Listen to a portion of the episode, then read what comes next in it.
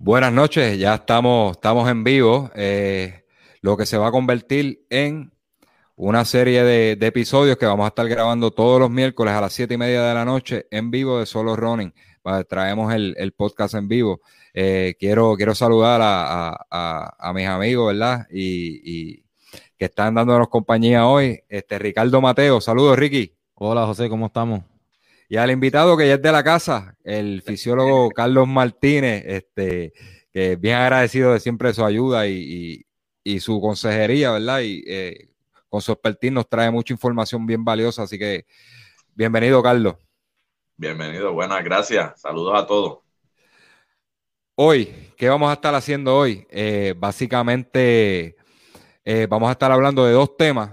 uno es qué factores tenemos que tomar en consideración luego de los 50 años, ¿verdad? Si queremos empezar a correr o hacer cualquier deporte luego de los 50 años. Eh, y el segundo tema sería si realmente algunos atletas mejoraron en la cuarentena, o, ¿verdad? o en la mayoría, o fueron bien pocos. Vamos a estar discutiendo un poquito de eso, de algunos síntomas que hemos visto dentro del deporte, especialmente del fondismo, que dan es indicio de que hubo una mejoría en muchos atletas este, post cuarentena. ¿Está bien? Así que antes de todo, Ricky, mencioné el auspiciador. Sí, queremos dar las gracias como siempre a Fit to the Limit, que nos está, no, nos auspicia todos estos podcasts que nosotros estamos tirando. Si usted quiere un uniforme de calidad, ahora que, estamos en verano y las temperaturas están un poco altas, pues esta es la tela que usted necesita. No, y también se va a ver súper, súper, súper bien. Eh, son súper duraderos y es el uniforme que usted desea. El logo que usted quiera, el, la persona lo va a hacer. Fit to the limit. By the way, eh, los que quieran eh, mascarillas personalizadas están bien baratas. Ahora mismo no tengo el precio disponible, pero les garantizo que están a menos de 10 dólares con, con la valvulita y todo. Así que si usted quiere una mascarilla personalizada con el filtro, eh, con la valvulita aquí y el logo de, su empresa, de su equipo, este, de su restaurante, eh, lo que sea, ellos se lo pueden hacer. Así que si no, no los consiguen en todas sus redes, pues nos escriben a nosotros y nosotros le hacemos la gestión de, que se le dé esa cotización que usted necesita. Pues arrancamos con esto, Carlos. Eh, a todos los que, bienvenido a todos los que se están conectando. Vamos a poner los comentarios por aquí. Y compártalos por, favor, ¿verdad? Para llegar a más personas. Carlos, vamos a comenzar. Eh, hay mucha gente que, adoptan por salud, muchas, muchas personas que empiezan sobre los 50 años, empiezan por salud, este, o van a un 5K como caminante y, como dicen, como dicen los argentinos, se enganchan con el deporte. Eh, de alguna manera, pues empiezan a practicarlo. Pero en esta ocasión, a petición de Elba López, que es este, oyente de Solo Running, nos hizo esa sugerencia de tema porque ella quería saber eh, qué factores debemos tener en común cuando comenzamos a correr luego de los 50 años.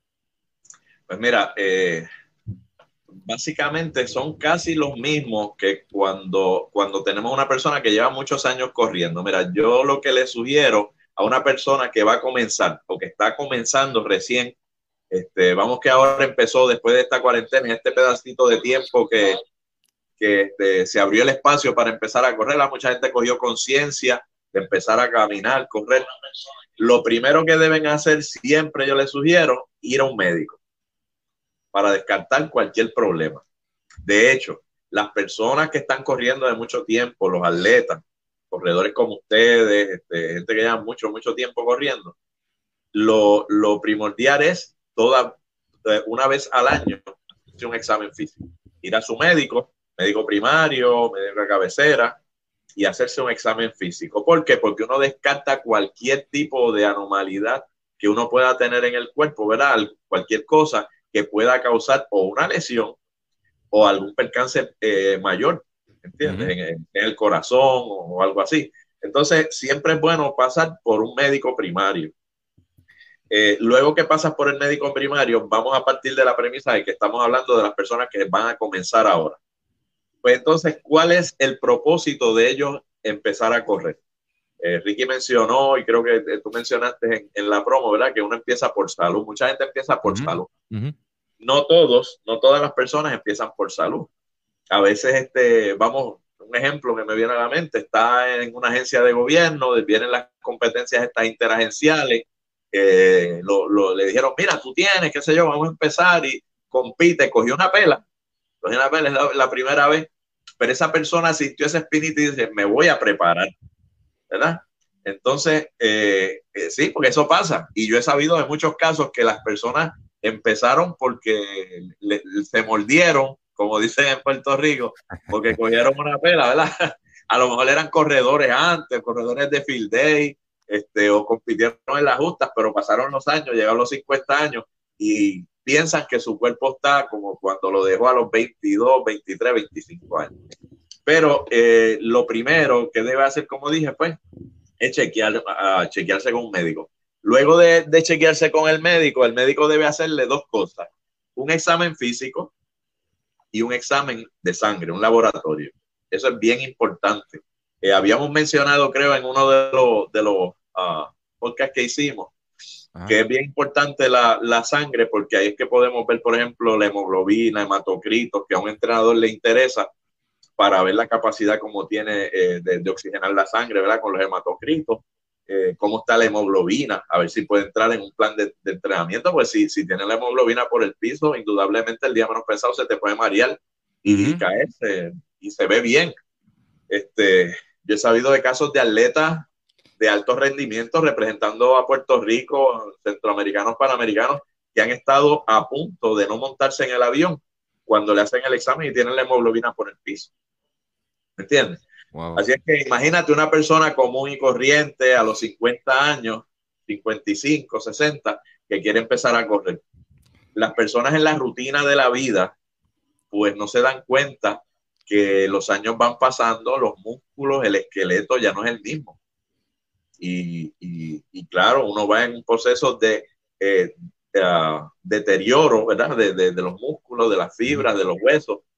Y uno no se da cuenta porque uno todos los días van pasando y uno se acostumbra a eso, pero ya uno no es el mismo. Hasta que se ve en un momento de utilizar esos músculos eh, en una demanda como en una carrera. Entonces uno dice, eh, a rayo, bueno, primero ya fuiste al médico, te hicieron el examen de sangre, te hicieron el examen físico, pasaste la prueba médica, ¿verdad? ¿Qué es lo próximo? Lo que les recomiendo, eh, me dijiste que se llama Olga. Elba. Eh, el, Elba López. Elba, pues Elba y a los demás, los que están escuchando, lo siguiente es bien importante hacer que sea una persona que tenga conocimiento, un entrenador, el que dirige el club, personas de experiencia que uno se las encuentra en la pista, en los lugares donde se, reúnen para correr. Es importante el que uno se acerque a estas personas porque son los que le van a dar el la, ¿verdad? Para comenzar a entrenar. Porque uno no se puede tirar a lo loco. Es como construir una casa.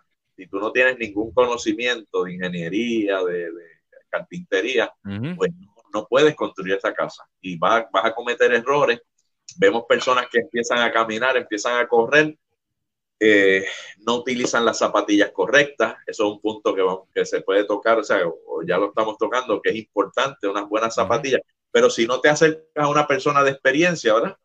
En el caso de ustedes que tienen un club o los que dirigen esos clubes, eh, eh, son entrenadores, personas, como dije, de experiencia, pues ellos le pueden orientar. Entonces, se acorta el tiempo de, tal vez de, de tener largos entrenamientos que no son fructíferos. Y claro está, uno lo que quiere es pues mejorar la salud, hacer tiempo eventualmente, bajar el peso. Eh, hay diferentes cosas que uno, u objetivos que tienen las personas. Por eso es importante que el entrenador entonces cuando llega donde ellos, le pregunte cuál es tu objetivo. Si es salud, si es bajar de peso, si es competitivo. Porque hoy día vemos personas de 50 años en adelante que son muy competitivos Mira, Carlos, eso te quería decirle, este, eh, de 50 años, hay una, hay una liga por ahí, este, que se ganan las más jovencitas. Y cuando estuve compartiendo contigo acá en, Carolina, eh, conocí, tuvimos la oportunidad de conocer, ahora mismo no recuerdo el nombre, este, quizás tú sí, eh, una, una señora de más de 50 años que tenía una agilidad brutal. Sí, sí. Yo, yo, estaba sorprendido allí este, cuando ella me, me, estaba hablando de sus tiempos en carrera y eso, que, que, que hizo San Blas, que y yo decía, pero tiene talento y ese talento probablemente si lo hubiera cogido en la juventud, este, hubiera sido tremenda estrella, porque a, su edad eh, tiene una agilidad brutal. Así que, pero e, e, es, bueno también, como tú dices, instruirse tanto en el, calzado, en la vestimenta, ¿verdad? Que es bien importante, aunque no lo crean. Lo que es calzado y vestimenta, eso es fundamental este, en un corredor. Y hacerse los análisis de sangre, ¿verdad? Resumiendo lo que dijo Carlos.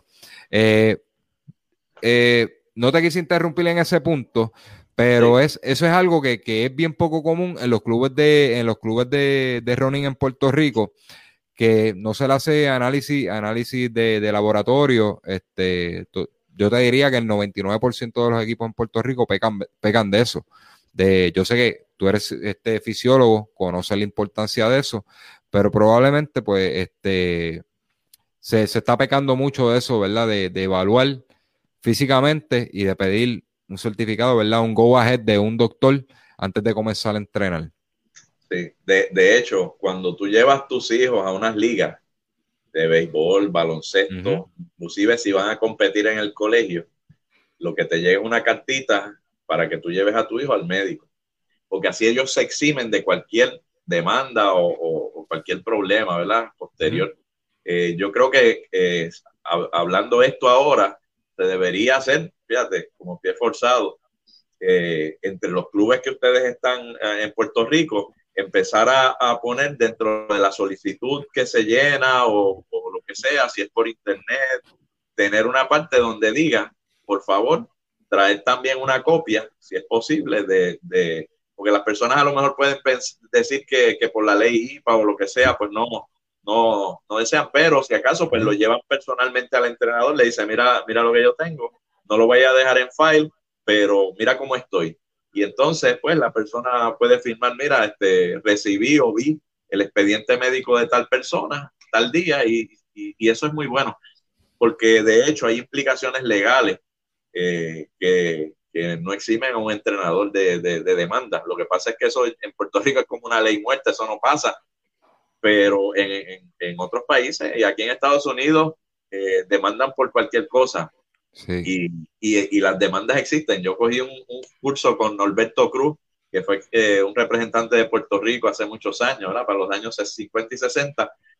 Eh, representó a Puerto Rico en Centroamericano, se hizo abogado, él, fue perteneció en el Comité Olímpico a, como entrenador y dirigió varias federaciones.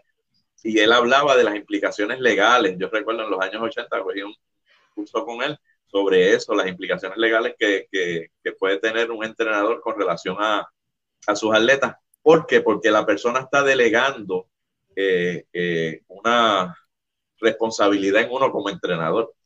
Y uno entendiendo que esa es una responsabilidad bien importante, pues debe tener toda, uh, todas las precauciones. Y entre ellas debe estar, pues, pedir un, un examen médico y decirle, ok, lo pasaste, podemos entrenar Mientras tanto, pues, eh, o, si no lo pasa, decirle, bueno, pues que tu médico te diga cómo entrenar o, entrena, tú sabes, solo yo te puedo ayudar, pero no como parte del club, porque puede haber unas cosas, unas consecuencias para el entrenador y el club si lo hacieran dentro del club, tú sabes. Así es que sería bueno que, que hicieran, tomaran eso en cuenta. Mira, este, quiero, quiero aportar en eso. Eh, de ese, ¿verdad? Yo digo, un 99% de los equipos lo hacen. Son bien pocos los equipos, ¿verdad? Que, que mandan a hacer el examen o, ¿verdad? O un release de, de, doctor para poder entrenar, pero le puedo mencionar rapidito un equipo que sí, eh, dentro de las entrevistas a equipos que, que, hicimos, ¿verdad? Previo a la pandemia para crear nuestro catálogo de equipos, ah. eh, entrevistamos a GGO Runners, ellos están en, el área de Luquillo, Fajardo, ellos sí, ellos sí piden, este, no, me, no, me, no recuerdo si lo mencionamos en la entrevista, pero sí en una conversación fuera, él hasta me envió el documento, me presentó, mira, está el documento que yo hago, este, ¿verdad? Eh, se tiene que llenar todos los datos este, médicos de esa persona y yo creo que es, buen, es buena, buena iniciativa de ese equipo de GGO Runners como tal, este, que sí les puedo dar fe de que hay un equipo que sí lo hace, más, o, adicional a eso, no les sabría decir, ¿verdad? Bueno, yo toda mi vida he pertenecido a un solo equipo, eh, eh, que es Johnny Ronald, pero eh, no, no le sabría decir. Sí. ¿Qué más? A la gente que, perdona, Carlos, eh, a la gente que está conectada, eh, pueden hacer preguntas, cualquier pregunta que le tengan a, Carlos Martínez, fisiólogo, pueden, pueden escribirlas acá en el chat, este, que con gusto las vamos a estar comentando. Sí. Mira, en el, en el caso de nosotros acá en Borinquenies Runner Club, eh, por lo menos los atletas que entrenan conmigo, yo les pido siempre, cuando vamos a comenzar, les digo, eh, hazte una pruebita, eh, ve al médico, te haces la prueba y yo le chequeo y, verifico todos estos factores, estos parámetros en sangre, porque eso, eso me indica a mí como entrenador cómo trabajar con ellos. Y me he topado con atletas o corredores o personas que van a comenzar que tienen a veces unas cositas que hay que mejorar. ¿Entiendes? Y, y eso es un factor importante para el desarrollo de ese atleta. Eh, eh, y eso es también muy bueno porque el atleta ve que, hay una cosa seria, que hay una seriedad detrás de todo esto. No, hay veces, hay, veces, que también eh, uno, como, uno como persona tiene algo y hasta que no se hace esas pruebas no sabe, no sabe que lo tiene. Y al, haciendo, al hacerse eso, pues ya aparte de, de tengo esta condición, pues vamos a entrenar de esta manera. Mira, Carlos, este, algo, algo dentro, ¿verdad? Pa, de esto de correr después de los 50 años, eh, hay un casito, ¿verdad? Y puede ser que me equivoque, yo no soy doctor, pero yo entiendo que las personas luego, ¿verdad? Ya en esa edad empiezan a perder este, densidad ósea, eh, empiezan a perder el hueso, eh, ¿verdad? El, hueso tiene más desgaste. hay un riesgo en eso, ¿verdad? En comenzar a, correr. Este, no sé si es, necesario hacer una prueba de densidad ósea a la persona. Te lo digo porque muchas personas que empiezan a correr tarde se empiezan a lesionar y, y en eso que le, hasta le descubren artritis. Muchas cosas, este, eh, condiciones como eso, ¿sería necesario algún tipo de prueba parecido o tú sugieres que alguna en específico?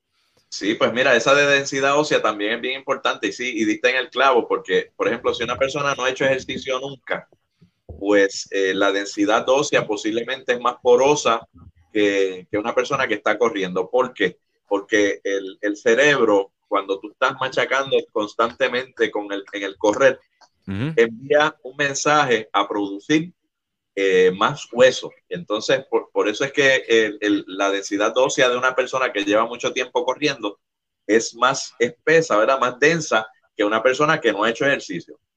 ¿Qué pasa? Que cuando tú empiezas después de los 50, pues tú puedes regenerar eso porque el cerebro va a empezar a enviar y hay que crear eh, eh, esa, esa, crear esa densidad ósea precisamente por eso, porque hay un golpe y es como el callo, ¿verdad? Cuando uno está caminando en un zapato y empieza a friccionar, el cerebro envía para crear una sobrepiel para cubrir y fortalecer esa área que está molestándose. Lo mismo sucede con los huesos.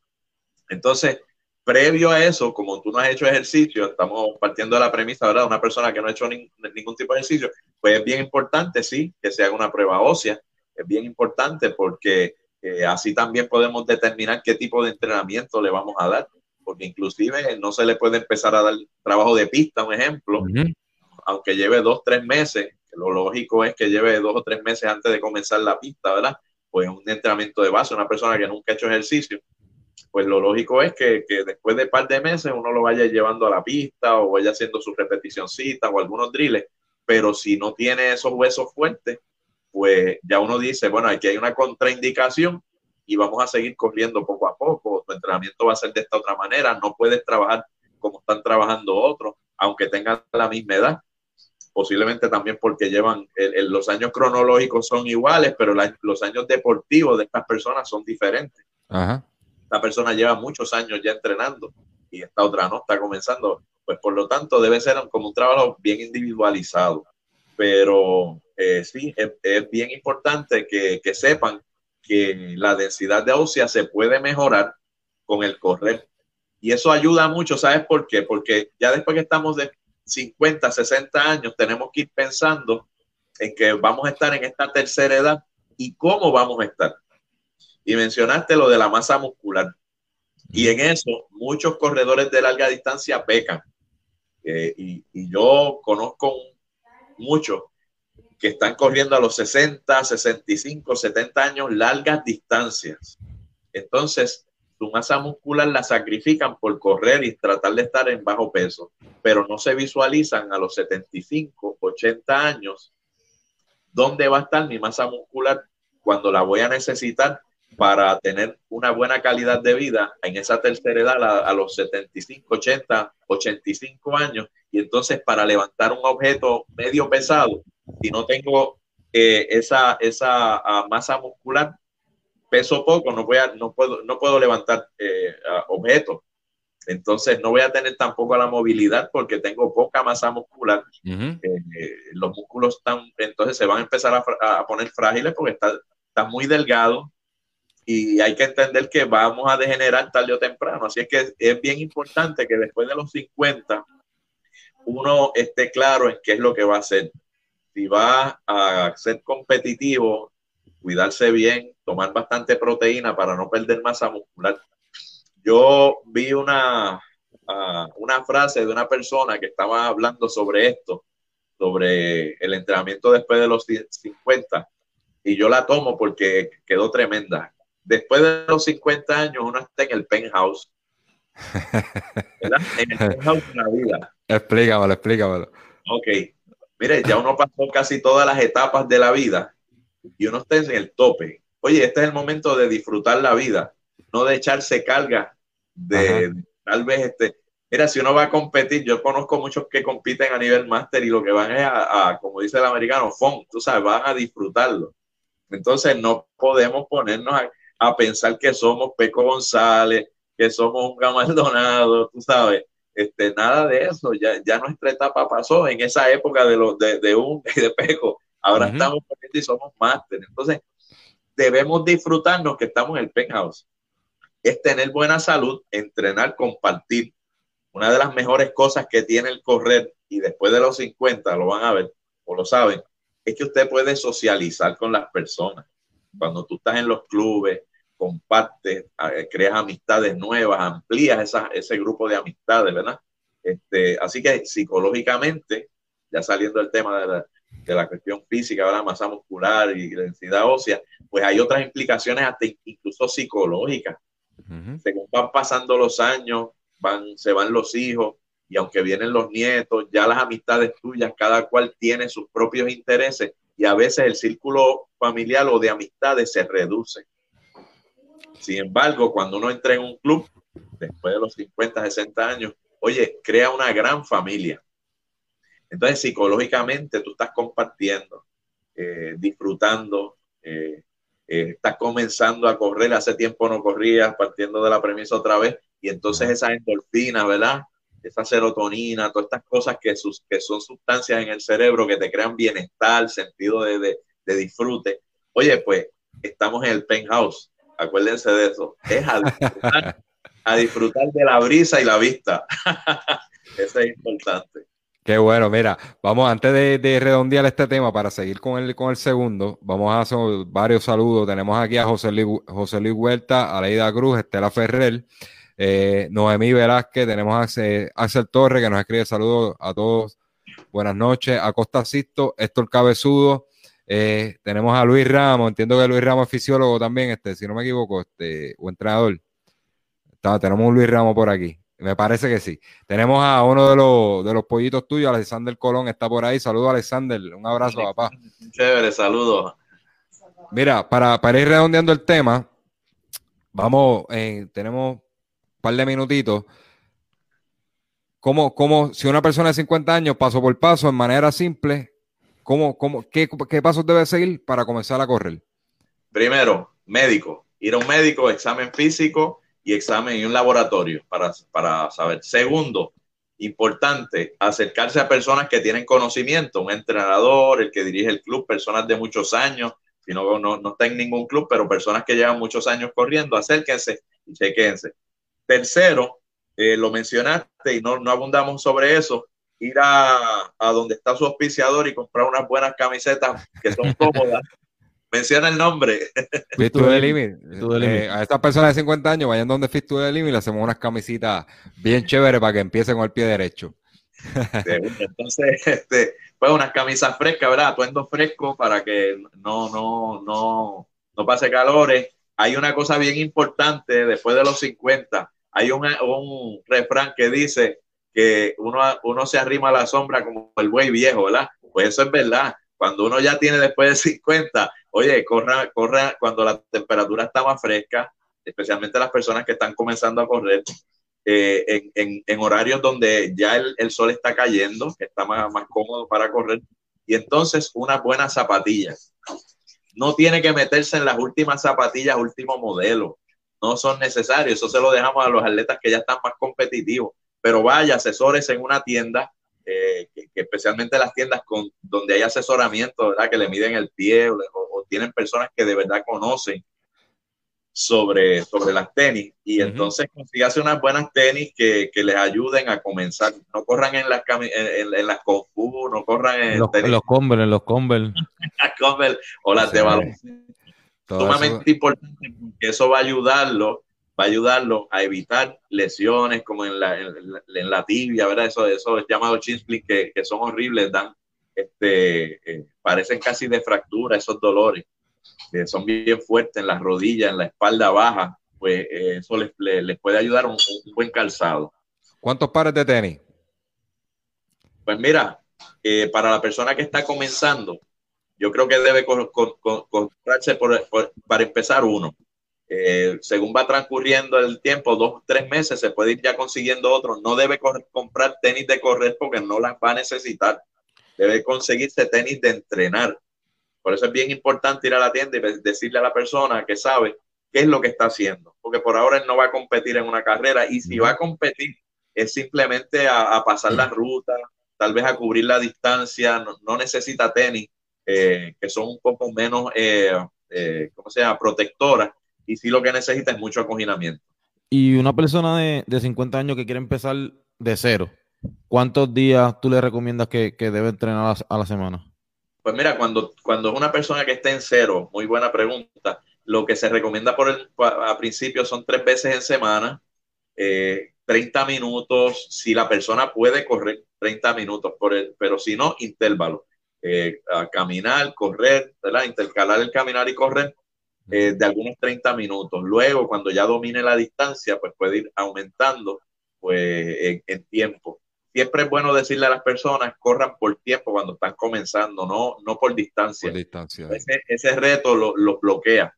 Vamos a salir a correr 20 minutos, 30 minutos y yo te voy a acompañar y entonces pues corremos un poquito, te paraste, caminamos, seguimos caminando, sigues hablando con la persona, lo mantienes que, que, que tú entiendas que, que, está hablando, pero que, que, está como que jadeando un poco, ¿verdad? Para que el, el pulso esté un poquito alto, eso es importante, porque eso la va a ayudar no podemos tampoco este, dejarla que baje mucho el pulso porque el trabajo eh, va a estar ahí, donde, donde la persona pues puede hablar, pero el pulso está un poco alto.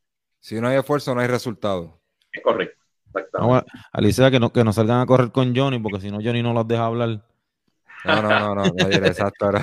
Johnny, Johnny, eh, Johnny es el, el, el, patriarca, el, el fundador de, del equipo de nosotros. Y, y, Saludos a Johnny. Johnny sale a correr y te puede estar una hora una hora. hablando al lado tuyo, fondeando y, y, y te hace mil, mil anécdotas. Es bien divertido correr con él. Carlos, yo, lo he escuchado 12, 12 millas. Yo lo he escuchado a él. También lo hace, lo hace. Ay, si, Johnny no, si, Johnny no, si, Johnny nos escucha quemando, ay mi madre. Este, pero nada, después se los pago yo, Ricky. Tú te pones a hacer esos comentarios, los pago yo. dile, que, dile, que, fui yo. Dile que lo como quiera. No, no, pero es cierto, es cierto. Un abrazo, Johnny. Para terminar, el tema, quería uh, que tocamos un poquito sobre eso. Cuando la persona se va a acercar al entrenador o a la, a la persona que tiene más conocimiento, debe también indicarle cuál es el propósito y el objetivo de la persona cuando va a empezar a correr. Porque eh, si su objetivo nada más es, por ejemplo, bajar de peso, pues tú no tienes que estar haciéndole ciertos ejercicios, ciertos entrenamientos que tú le estás dando a los, al resto del club es bien personalizado estos entrenamientos, bien individualizados y, hay que ver cuál es el propósito. Entonces, si en el interín la persona pues que decide ser competitiva, pues entonces se une a un grupo, está cerca de alguien que más o menos está parejo con él o va a hacer un entrenamiento similar y puede seguir. Pero por el momento, empezando, mira, ¿cuál es tu objetivo? ¿Bajar de peso? Este, ok, pues vamos por aquí, nos vamos. este, ¿Qué quieres? ¿Mejorar tu salud? Pues vámonos por aquí, a lo mejor está en peso, está en shape, pero no es corredor. Pues mira, vamos a trabajar esto y, va a ser bien diferente al entrenamiento de una persona que está bajando de peso. Y si quieres ser competitivo, pues en el camino ya ahí nos, dividimos los que querían mantenerse en salud y los que, y los que quieren ser competitivos. Exacto, y los que son competitivos hay que saber escoger las batallas que uno va a librar también. No, todas las batallas son buenas, llegan a, a veces ser frustrantes. Eh, a ese nivel, mira, hay hasta una asociación máster por ahí que hacen fogueitos, no necesariamente tienes que, ser un atleta máster pro, pero esos fogueitos se dan buenos de 3.000 en pista, hacen distintas distancias y se ve, ¿verdad? El que quiera ser competitivo y uno, uno se reúne con un grupo, ¿verdad? Con, con, con características similares y apoya el deporte y, se divierte, ¿verdad? Con personas de, más o menos de la misma edad eh, y la pasa bien y tú te mides a ese mismo nivel. Por ejemplo, no te vas a meter en un fogueo donde están los élites, donde están los élites, porque este, hasta cierto punto, pues te vas a sentir un poco fuera de grupo y la, idea es divertirse, ¿no? ¿Verdad? Uno, uno va a, estas liguitas máster o fogueitos ahí de barrio, esto, lo otro, y uno se cura, ¿verdad? Hay que saber qué batallas librar si eres competitivo. Eh, básicamente, pues mira, ya concluimos el, tema 1. Vamos, antes de arrancar, este, les invito a que busquen nuestro canal de YouTube, se suscriban a todas nuestras plataformas. Y eh, lo último que subimos fue review de las este, zapatillas de On Running Cloud Boom.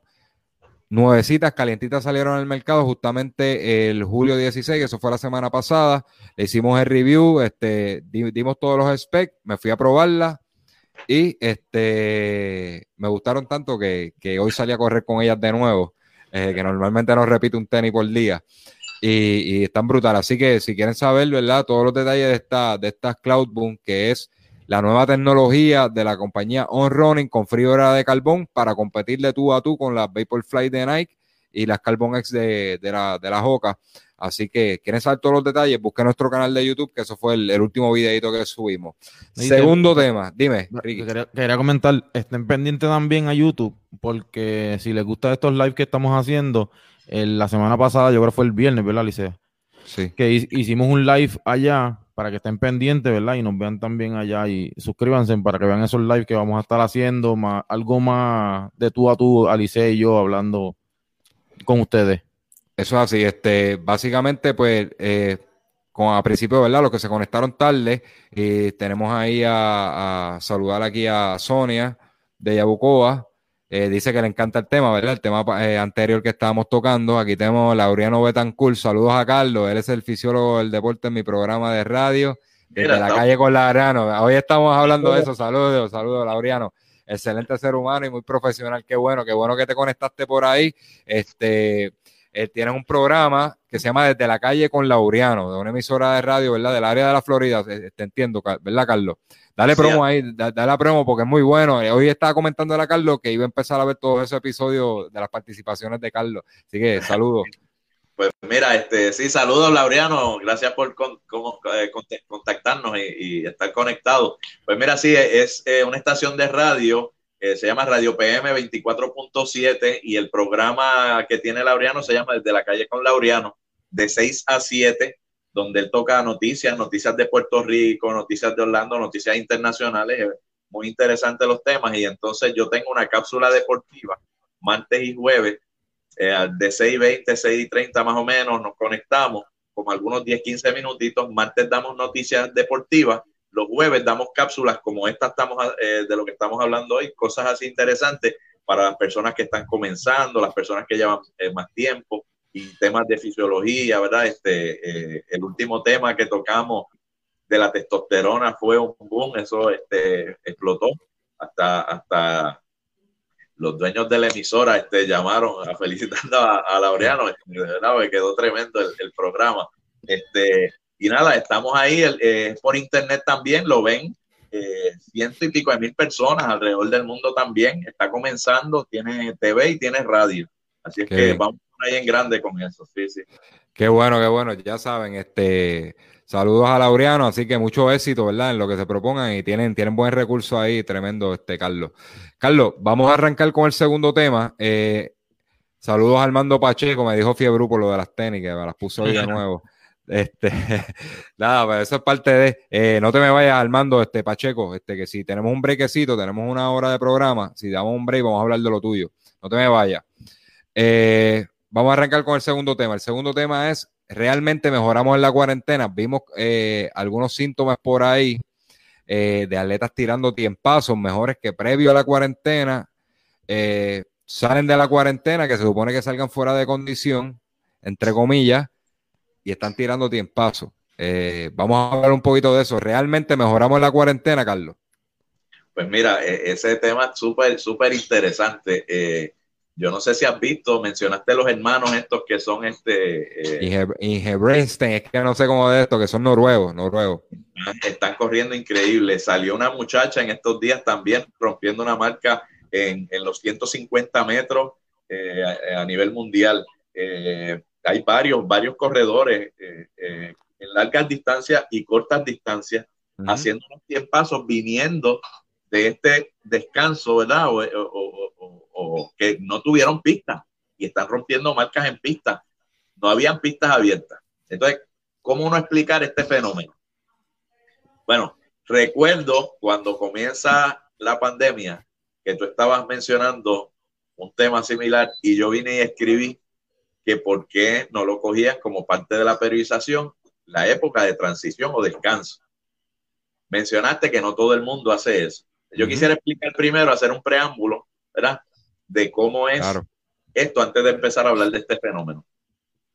Eh, se supone que uno eh, entrena con un propósito, por ejemplo, yo voy a hacer un entrenamiento para Ricky para correr San Blas.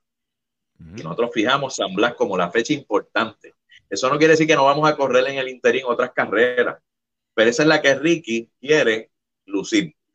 Pues entonces nosotros hacemos una periodización. Periodización no es otra palabra que dividir en periodos el plan de entrenamiento. De ahí viene periodización, donde tú divides los periodos de entrenamiento de este plan de entrenamiento eh, y se hace por ah, meses, que se le llaman mesociclos, microciclos, ¿verdad? Que son a veces semanas o sesiones que son Es correcto. Entonces, para los efectos de hoy hasta, hasta hasta en la carrera de San Blas, pues ese va a ser tu macro, tu macro, que no necesariamente tiene que contar de un año, por ejemplo, un atleta olímpico puede ser un macro de cuatro años, increíble, pero eh, los entrenadores fijan un entrenamiento a cuatro años, pero en el caso de Ricky, pues va a ser de nueve meses, un ejemplo, hasta febrero o algo de la carrera de San Blas, este es tu macro.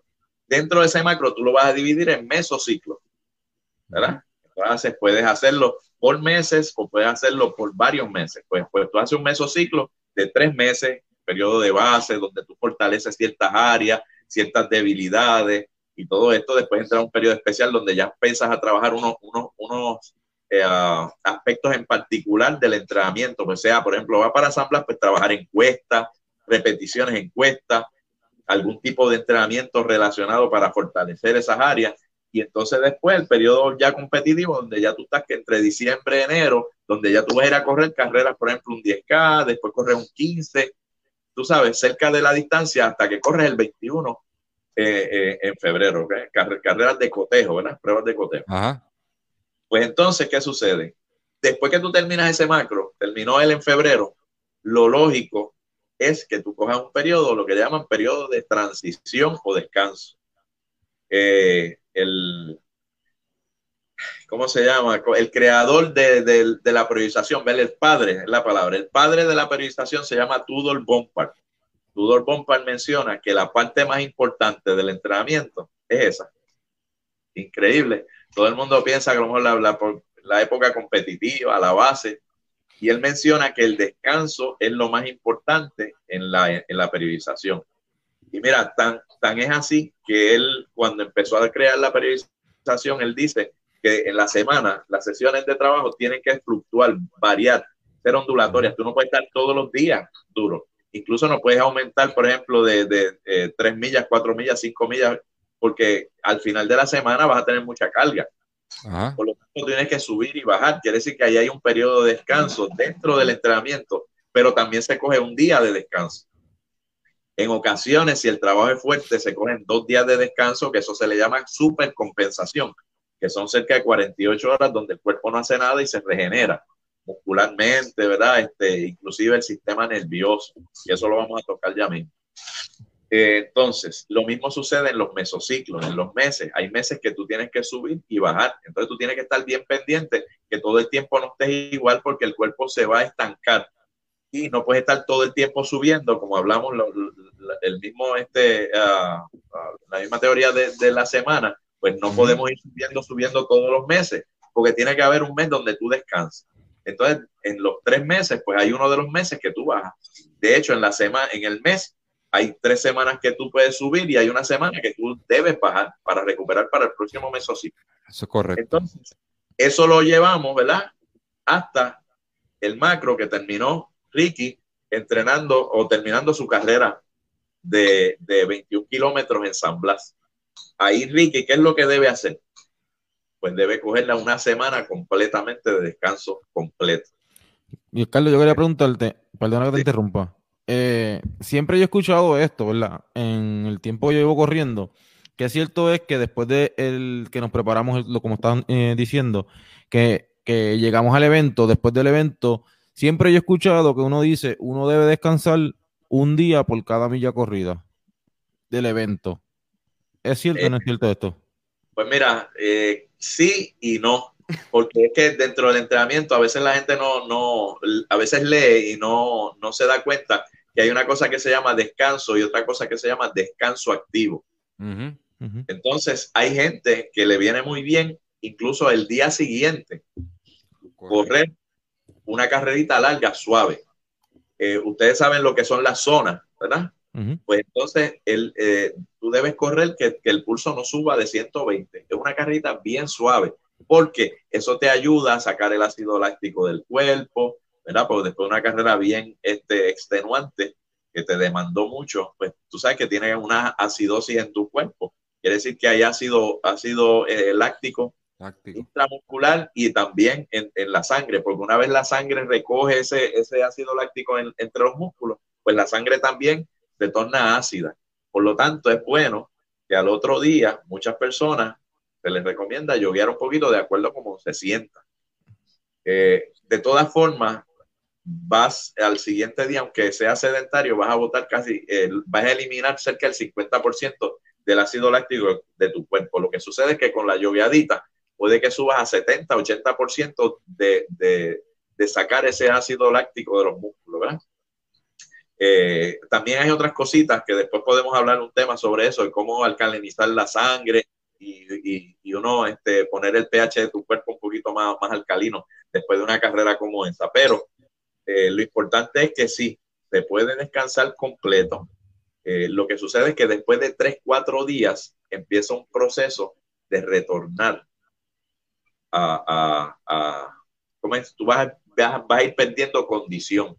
Por lo tanto, eh, lo, lo, más que se recomienda es cerca de una semana, 5 o 6 días de descanso completo. Con eso sí te ayuda a que tu, tus músculos recuperen, porque eh, ahorita lo tocamos un poquito, el sistema nervioso se afecta más ante un entrenamiento como ese largo, y me refiero de muchos meses preparándote para una carrera y después de una carrera bien demandante, eh, el sistema nervioso necesita recuperar y eso tarda más que el sistema muscular.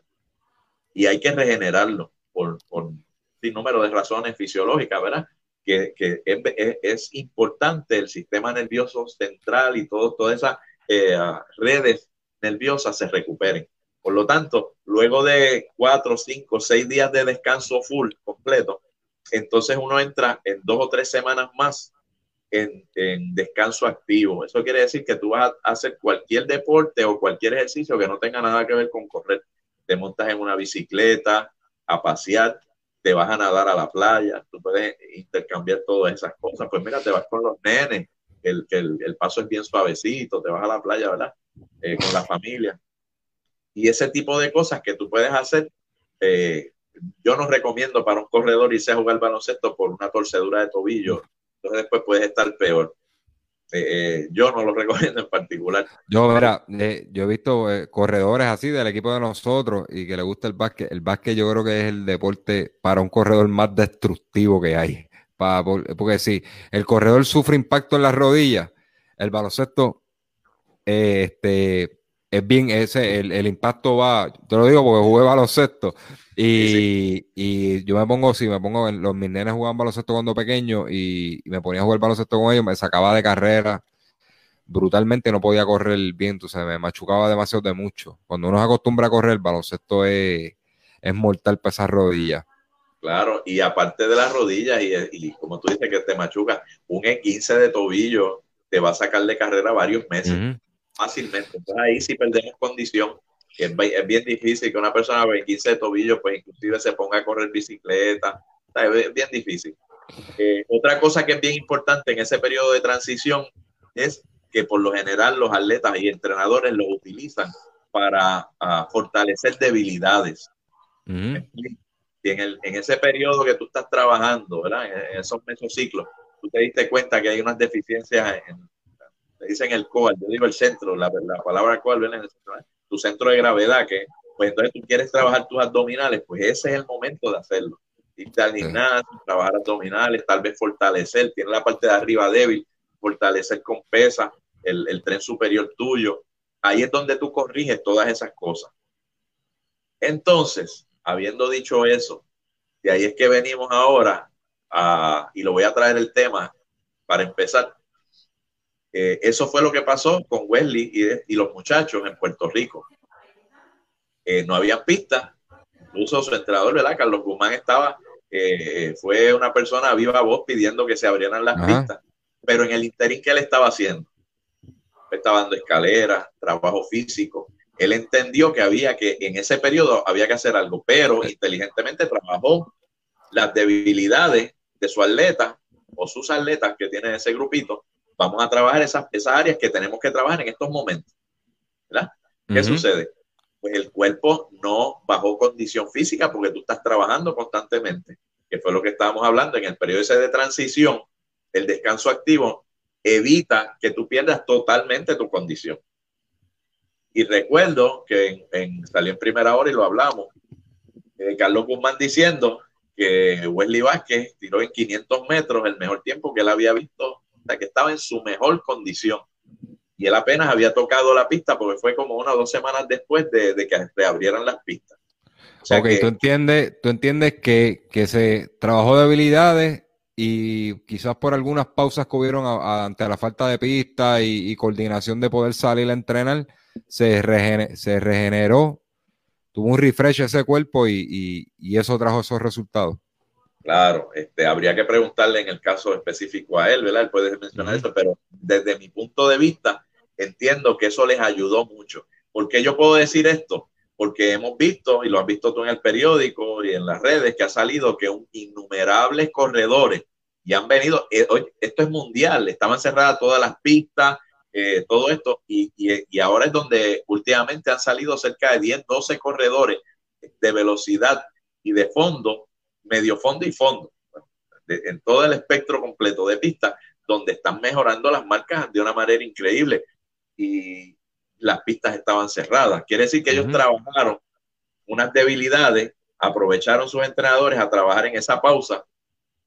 ¿Y qué sucedió? Cuando ahora se expusieron a la pista, estaban fantásticamente bien. Primero porque trabajaron unas debilidades, pero segundo, su cuerpo recuperó, eh, inclusive psicológicamente, el estar fuera de la pista en ese periodo de transición y lo que estamos mencionando de los casos de ahora, yo estoy seguro que ellos van con un ánimo de devorar esa pista. O sea, que psicológicamente les ayuda, su cuerpo está descansado también. Pues quiere decir que entran con mucha fuerza física y, inclusive eh, mentalmente muy enfocado. Eso es correcto. Este, pues, ah, eso fue el caso de Wesley. También estuvimos, eh, como hablamos, los tres hermanos de Noruega que rompieron eh, marcas europeas. Eso fue otro fenómeno que vimos por ahí. Eh, en el caso acá de, de Ronald este, aficionado, ¿verdad? Joggers como nosotros, dentro de mi grupo. te voy a hacer esta, observación. Los que, se los que se mantuvieron corriendo, los que se mantuvieron corriendo y no trabajaron el físico y no hicieron esa pausa de dejar de correr, están cerca o igual donde se quedaron, pero los que estaban en menor condición previo a la pandemia, trabajaron físico, hicieron una pausita de correr y salieron ahora, están mejor que los que se mantuvieron corriendo. ese es el, ese es el síntoma que se ve en la gente que está alrededor mío. Todos los que trabajaron físico cogieron una pausa, una, pausa eh, aliviaron, aliviaron lesiones, trabajaron debilidades. Eh, ahora cuando salieron, eh, he visto tiempos buenos.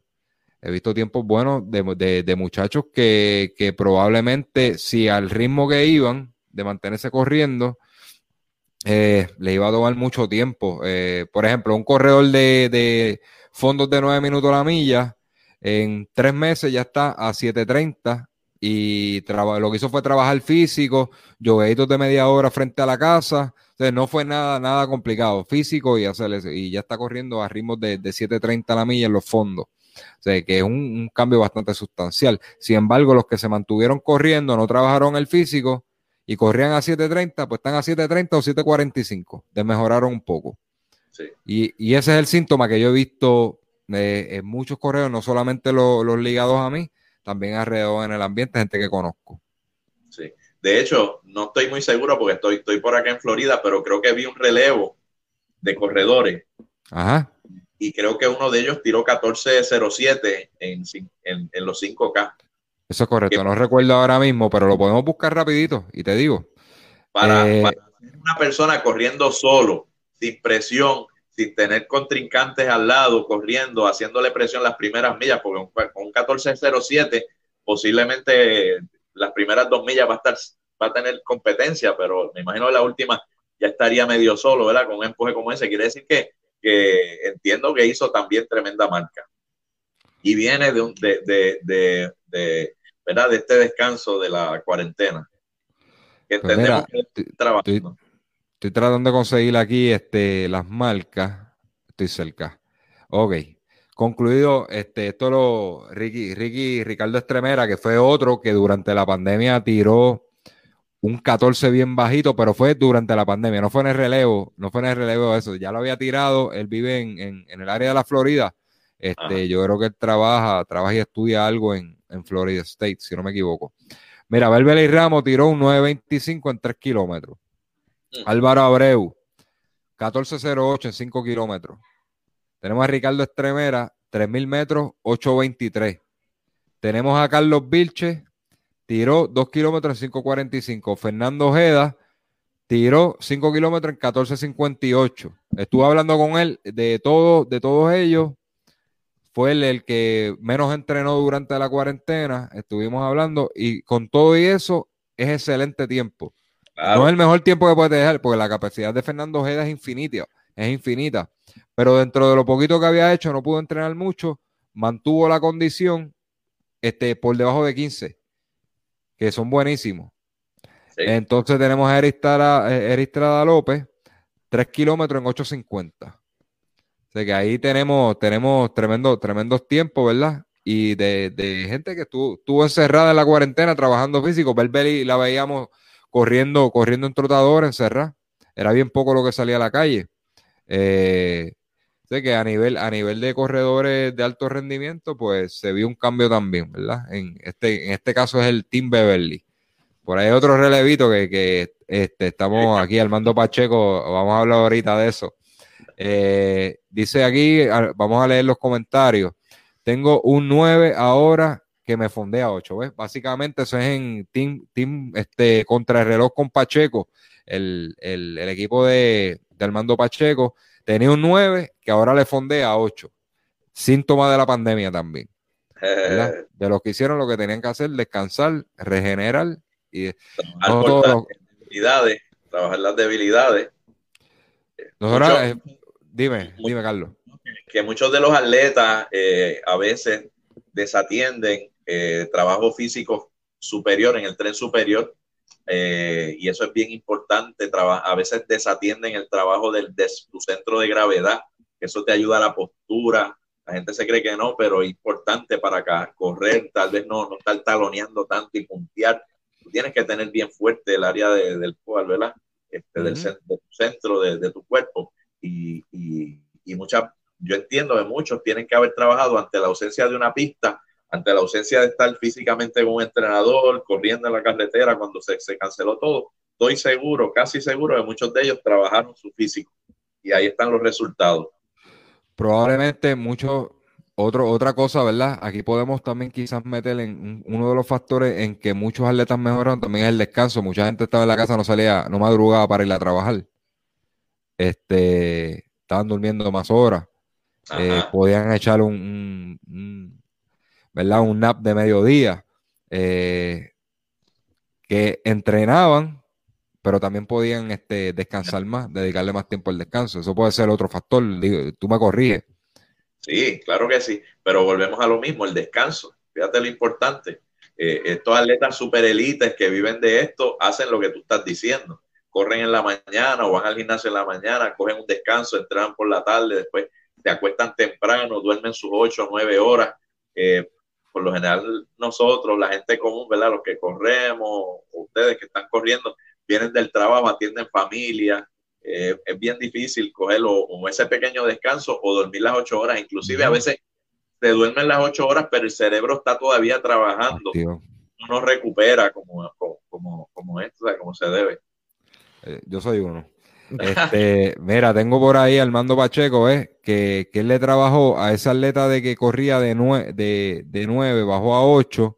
Él le trabajó en las cuestas y mejoró su cadencia a 179, ¿verdad? Sabemos que la cadencia, una cadencia promedio buena, eh, empieza de 180.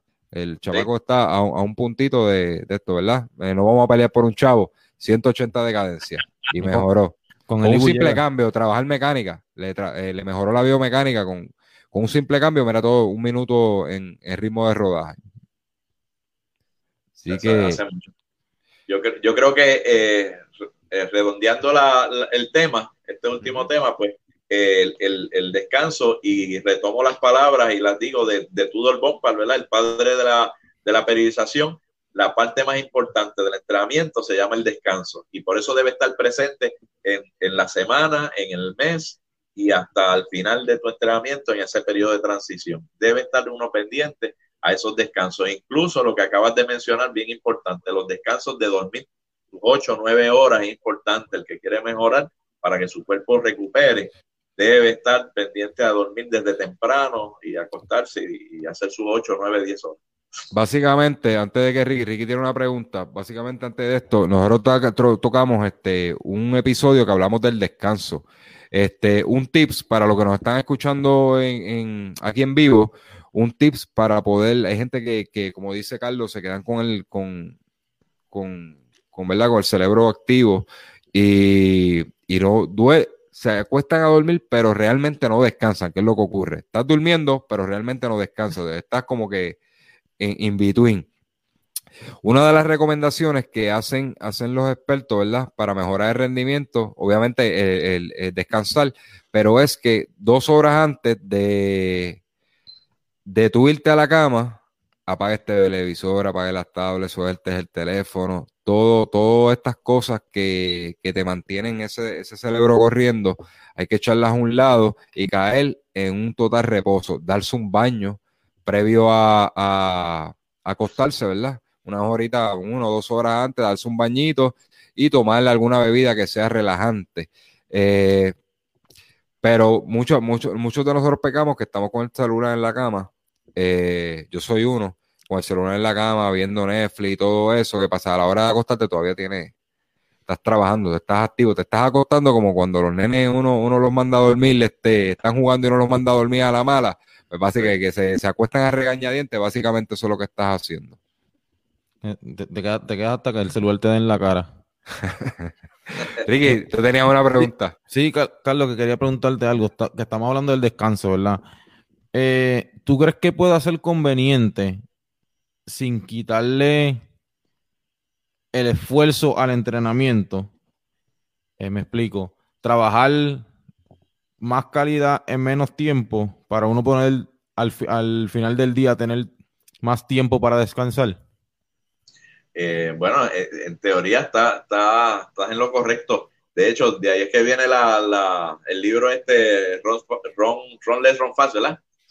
sí se puede correr en menos tiempo eh, que haya más calidad.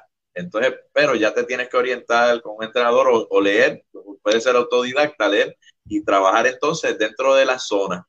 Este, eh, zona 3, zona 4, eh, mantener ese ritmo cardíaco ¿verdad? Ah, bastante alto, pero es, este, no es que sea peligroso, pero tiene que ser bien cuidadoso, es la palabra, bien cuidadoso en los, en, en, los descansos, porque son bien, ahí sí son bien necesarios cuando tú estás trabajando de, de zona 3, 4, 5 para arriba, este, tienes, que, tienes que estar eh, muy cuidadoso para evitar este, lastimarte, lesionarte o algo así, o que te estanques, porque eh, puede pasar también. Pero sí, sí, tú sabes que desde que entró la ciencia al deporte, pues antes se corría 100 millas a la semana, este, sobre 70, 80, 100 millas a la semana, 120. Ya eso no se está haciendo, a menos que sea un corredor de 42, ¿verdad? Y, y en algún tipo de, en alguna parte de su entrenamiento está por allá arriba pero se puede con menos millaje, se puede hacer con subiendo la intensidad, ¿verdad? Menos volumen, mayor intensidad, y, sí, se puede hacer un mejor trabajo. Sí. Excelente. Eh, estamos esperando ahí que Pacheco se conecte un momentito para, para cerrar el programa. Ya nos quedan como tres minutitos. Eh, qué difícil es trabajar eh, con el tiempo contado, una horita. O sea, a nosotros que nos gusta hablar y seguimos por ahí para y le metemos dos horas cómodos es bien difícil, ¿verdad? para, para no, no extendernos mucho. Déjame ver si Pacheco me llama. Este, Pacheco tiene eh, un relevo con básicamente lo, que hizo lo que hizo Belbeli este, con su grupo de hacer 21 kilómetros en tramos, ¿verdad? Eh, registrar, registrarle, dividir las, las distancias hasta que sume 21 y cada uno probarse. Aquí tenemos, tengo a Pacheco, Pacheco nos va a estar explicando un poquitito. Pacheco, saludo. Saludos, ¿cómo están? Todo bien, todo bien. Confírmame, Ricky, si se escucha ya. Sí, sí, sí. lo escucho. Pacheco, explícanos rapidito el, invento que tiene, que te vi que montaste un trabuquito de máster ahí para pasar un relevo. Eh, sí, buenas noches, ¿cómo están todos? todo bien, todo bien, ¿y tú? Eh, bueno, sí, este, eso lo, yo lo tomé como iniciativa viendo, viendo que estos corredores top que están ahora mismo de nosotros, ¿verdad? Este, Ojeda, Tremera, Beverly, ¿verdad? Pues nosotros pensamos, pues mira, este, corredores que en los 80 estuvimos en el mismo nivel que ellos, vamos a hacer uno nosotros. Ese, recordando la juventud. Exacto. y, para que vean que, que, que, todavía la movemos, tú sabes. Este, pues por eso fue que esas personas, ¿verdad? Este, eh, Heriberto Cosme, ah, pues tenía Gabriel Lavoy, Nino, eh, a José Báez, Juan Renta, eh, Miguel Dones y un servidor. Este, nada, eh, los corredores que estamos del lado del este lo vamos a hacer por toda la ruta de Malelo, que esos van a ser este, yo, después va Miguel Dones en el 5K, después va Raymond Rivera y después este Juan Renta. Y en el área de Villalba entonces lo va a hacer este esto Come con su hijo, que su hijo lo va a ayudar. Y entonces, este, pues, JJ va, que va a estar contigo. Sí, me tiraste al medio ahí en el invento, era así. El sábado, no, ya, ya cuadramos, ya, ya cuadramos. Yo lo voy a estar escoltando y grabando para enviarte el videito. Este, vi, vi, que se retiró Gabriel Lavoy, se retiró de, del challenge. Porque lo que pasa es que le está corriendo por monte por allá y del lado de vaca por allá y está lloviendo, está lloviendo todos los días y está bien, el terreno está bien fangado, está bien malo y de verdad no, no, no va a ser un buen tiempo como el desearía. Ok, y ahí y, te, y, te, y, montaste el trabuco ahí y llamaste a JJ Baez, este, nuestro, pan, nuestro panita de las piedras que está que está que corta a sus 45 años, uno de los mejores másteres de Puerto Rico, ¿verdad? Ah, para mí es el mejor ahora mismo. Ay, mm. te, acabas, mm. te acabas de decir. Yo siempre digo uno de los mejores, es mi pana, tú sabes, pero. Sí, pero, bueno, el rey de las lolas, el rey de las lolas. Este, eh, es así. Um, como te digo, este, yo viendo así cómo está pasando la cosa, ¿verdad? Yo, yo diré como un reto, ¿verdad? Pero no he visto nada que las féminas lo hagan también. Mira, este, por eso yo te dije, sal, sal de ese invento, este, sal de ese invento de, del sábado, eh, hagan su relevo y vamos, después nos sentamos a hablar para hacer algo como que entre equipo y eso, y nos curamos un ratito, ¿verdad? Nada de riña ni, ni nada de eso, pero nos curamos a ver cómo está todo el mundo. Sí, lo, lo voy a tener que hacer porque lo del equipo mío están enchismados. Voy a tener que hacer uno con ellos también, porque están enchismados. Ajá, sí, no, pues por eso ahí tú, tú- ahí tú incluyes todos los demás y, sacamos. Yo puedo hacer dos. Te- te- tengo, tengo una ideita, tengo una ideita que, que después, te, después te la explico y la hacemos. ¿Tú tienes nenas allá? Eh, no, No tienes muchas, ¿verdad? Está bien, no, pero no tengo, no, no tengo, no tengo. Ahora mismo no tengo. por eso lo cuadramos, tranquilo, que eso lo cuadramos. Este, va a estar interesante. Pues mira, gracias Pacheco, este, muy buena iniciativa. Eso fue uno de los últimos episodios que, básicamente el último episodio de podcast que grabé yo con Ricky, era hablando de eso, ¿verdad? Cómo, cómo mantenernos motivados ante la falta de carrera, ¿verdad? El el- el- el eslogan era, no hace falta la carrera, pero realmente no es eso lo que queríamos llevar, ese es el clickbait Mm. para que la gente entre a escuchar el podcast. Básicamente lo que hablamos es que ante la falta de carrera se pueden hacer muchas cosas interesantes, ¿verdad? Y ma- a- Y a- suelten la presión, suelten la presión de la competición. La sueltan así. Sí, ¿no? Y, y nos curamos un ratito, lo hacemos de una manera divertida y exacto, sin, sin, no está esa presión como tal. O sea, tienes que lucir bien, pero no tienes esa, esa, esa, esa presión de competición de que, de que, mira, el que siempre me ve en las carreras y me ti- tiro mal tiempo, esto, eso no existe ahí. Tremenda iniciativa, Pacheco, gracias un millón por llamar. Claro que sí. Así Sí, que- Y me encanta el tema de hoy, está bueno. Qué bueno, qué bueno. Este, ya vamos cortando. Quisiéramos seguir hablando, pero ya tenemos que ir cortando estos temas. Si uno le sigue dando, este, estamos dos, estamos dos horas porque son temas que, Sí. que son bien no abundantes. terminamos, no terminamos. Y así que podemos, gracias siempre por tu apoyo, este, y sabe que aquí, aquí a la orden, brother. Claro que sí, mano. Saludos a todos. Gracias. Un saludo. Ah, y tuvimos a Armando Pacheco, eh, capitán de, de Team Contra el Reloj, que van a estar haciendo este próximo sábado un relevo de 21 kilómetros de máster. Pero esos máster están, son duritos. Estamos hablando de Miguel Dones, este, un corredor de fácil, ahora a su edad te tira un 1.20 y pico en, en medio maratón. JJ Baez, de 1.16 en me- medio maratón, 16 minutos en 5K, 32 en 10K. Pues ahí se disparó Pacheco y dijo que era el mejor máster de Puerto Rico. Este, yo, Saludos, eh, Jota. es mi pana, Jota. pero yo, yo, yo trato de ser, ¿verdad? Bien imparcial en esto. Este, aunque JJ es mi pana, pero sí, hay, hay dos individuos aquí en Puerto Rico que a su edad están que cortan. Eh, Uno de ellos es JJ Baez, que a su edad, 10 kilómetros, en 10 kilómetros tirando 32 todavía, a sus 40, y- tiene 46 años ahora. Igualmente, José, este, Luis Rivera, Luis Rivera padre, que están ahí, son los dos tipos, están bien parejitos los dos. Este, es bien interesante esa categoría de 40-45. Así que, pues nada, estaremos pendientes a eso. Les dejaré saber, porque yo voy a estar grabando la parte de JJ para enviárselo a Pacheco para que haga el videito después de, los de los relevos. Eh, va a estar bien interesante. Gracias, Ricky, por conectarte. Sí, Gracias, Carlos. ¿Algo más que quieras añadir, Carlos? Pues mira, este, antes de despedirme, darte las gracias por la oportunidad.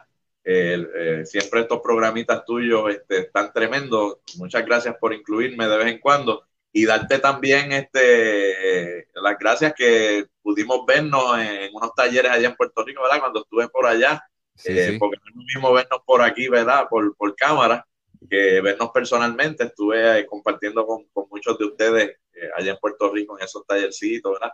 que de hecho no fuimos a eso, fui por una situación personal, pero tuvimos, este, sacamos tiempo y dimos esos tallercitos y compartimos con ustedes y de verdad que fue enriquecedor conocerlos personalmente y, y- y aprendimos y compartimos mucho. De verdad, y yo espero que esa no sea, ¿verdad? Eh, Que esa, esa fue la primera, pero no sea la última. Este, igualmente, yo entiendo que yo debo estar viajando a Orlando cuando pase todo esto. Sí, Inmediatamente tengo que estar yendo allá, porque tengo familiares allá, mi cuñado, tengo una hermana, Yo. este, eh, tengo a Ricky, que, que, que hay que estrenarle la casa nueva, tiene casita nueva, este, no quería mencionar eso, pero hay que estrenarle la casita nueva por allá. Este, pues hay que darle el viaje, tú sabes que, que gracias a Dios, ¿verdad? Que este deporte nos, nos, nos brinda buenas amistades y buenas personas, ¿verdad? En el caso de Carlos, este, eh, nos conocimos porque él me llamó, me llamó porque quería abundar en el tema de la muerte súbita y a partir de acá pues hemos hecho buena amistad y de verdad que, que aprecio mucho eso, Carlos. Este, este deporte trae, trae muchas cosas bonitas y eso es, esa es una, la amistad. Yo quería- Carlos, cuando tenga esos inventos acá me avisa para yo bajar y darme la vuelta por allá, por Orlando.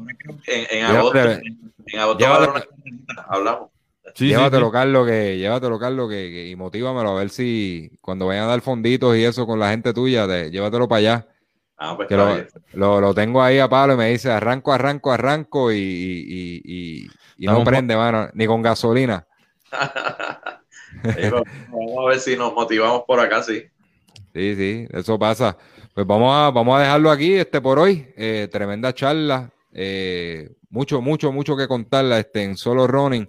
Así que podemos seguir trabajando temas. Como les dije, tenemos video nuevo en YouTube, este, las Cloudboom. Tenemos el podcast anterior, ¿verdad? De, de, que no hacen falta las carreras, escúchenlo.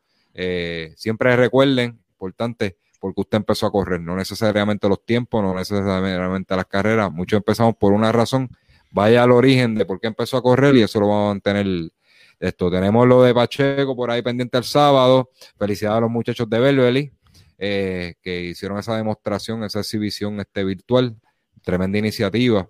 Eh, gracias a Fernando Ojeda por siempre contestar este, mis llamadas y por imprudente, eh, siempre estoy imprudente ahí escribiéndole, haciéndole preguntas y, él, y él muy atento. Gracias, Fernando Ojeda. Pues eso sería todo, Ricky. Nos vamos. sí, nos vemos. Hasta la próxima. Hasta la próxima, mi gente. Gracias por todo.